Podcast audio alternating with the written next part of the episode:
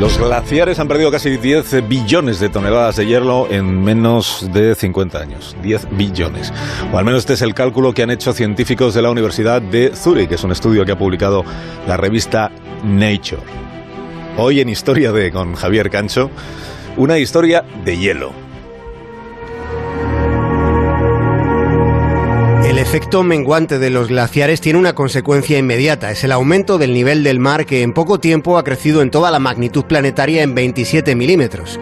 Esa cifra puede no parecer mucho, pero es una temeridad relacionada con esos 10 billones de toneladas de hielo que se han licuado.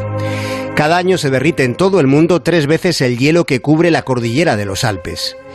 Lo que les estamos contando no es una descripción coyuntural, es una catástrofe en el presente y para el futuro.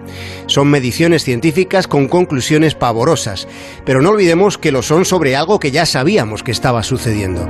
Es como si nos estuvieran avisando de que nos dirigimos a toda velocidad en un coche hacia un precipicio y a pesar del aviso no levantáramos el pie del acelerador. Eso es lo que nos está pasando. La pérdida de hielo no solo se está registrando en los polos. La investigación en la que nos fijamos ha pormenorizado cómo se están desangrando el resto de los glaciares, que son una parte crucial en el ciclo del agua. Y ya saben que del ciclo del agua depende directamente la vida. Recuerden que los glaciares suponen más del 75% del agua dulce del planeta y esa proporción es la que se está derritiendo.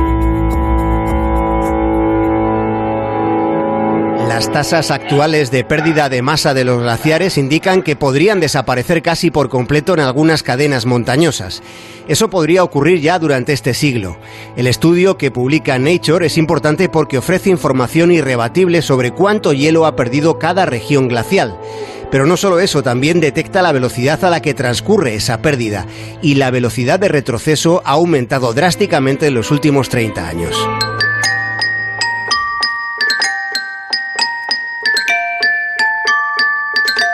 Todavía no les conocen, nacerán dentro de algún tiempo, pero por sus venas correrá su sangre, la misma sangre que tienen ustedes en las suyas.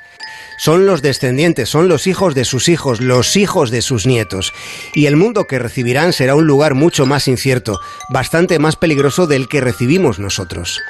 La desaparición de los glaciares comporta consecuencias. Habrá menos agua para millones de personas, habrá menos energía hidroeléctrica, habrá menos disponibilidad para la agricultura. Pero también habrá más catástrofes naturales. La desaparición de los glaciares traerá más muerte y más pobreza. Imagina cómo sería ese mundo. Todo perdería sentido. Dejaríamos nuestros trabajos. ¿De qué nos servirían? La gente abandonaría las ciudades.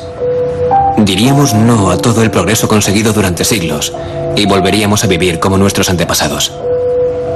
¿Ese es el futuro que quieres?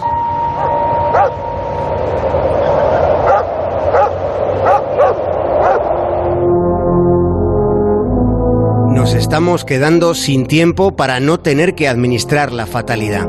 La degradación de los ecosistemas no tiene precedentes en la historia de la humanidad. Las evidencias son abrumadoras, dan miedo. Nos estamos quedando sin los lugares formados por la nieve que cayó hace milenios. Hay poco tiempo, pero la reacción todavía es posible. Los glaciares están en peligro. Y el tiempo para salvarlos se agota. Tenemos menos de 100 días. Más de uno. En Onda Cero.